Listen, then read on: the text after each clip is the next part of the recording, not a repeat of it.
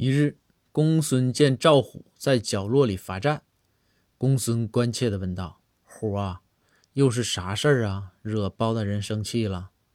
赵虎说：“先生，我就是想请包大人看演唱会。”公孙一听说：“哎呀，好事儿啊！那怎么还能挨罚呢？”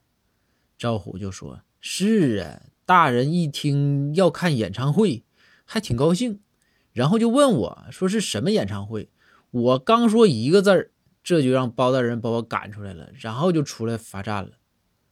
公孙好奇呀，问道：“虎啊，那那到底是啥演唱会呀？”